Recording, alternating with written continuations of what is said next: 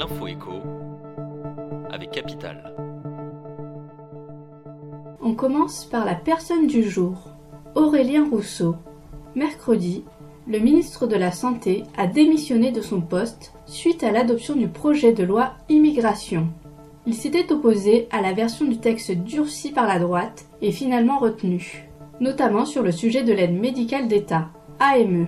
Si la suppression de l'AME a été écartée de la loi, une réforme de cette aide devra être menée en 2024. Aurélien Rousseau sera remplacé par Agnès Firmin-Lebaudot à titre intérimaire. On enchaîne avec l'exclu du jour. Malgré une conjoncture hésitante, la fortune des familles françaises les plus aisées a encore grimpé cette année. Leur patrimoine augmente en moyenne de 20%.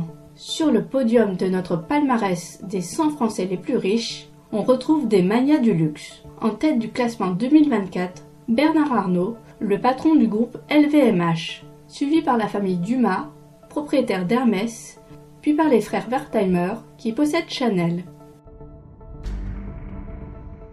On poursuit avec le chiffre du jour, 12,2%. C'est le coût supplémentaire des chocolats pour ce Noël par rapport à l'an dernier. Et hélas, ce n'est pas le seul produit festif dont le prix a particulièrement augmenté. Foie gras, champagne, saumon, la facture grimpe pour avoir les vedettes de la table de Noël à votre menu. Les Français qui se serrent la ceinture se tournent alors vers des articles moins chers. Mousseux, truites, pâtés. Conséquence, les aliments stars voient leur vente chuter.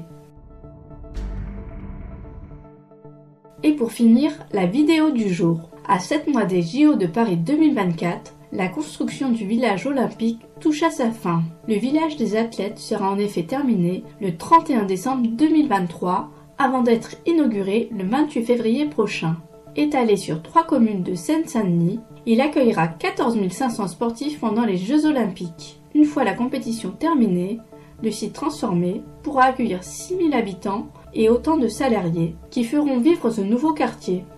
C'était l'info écho avec Capital.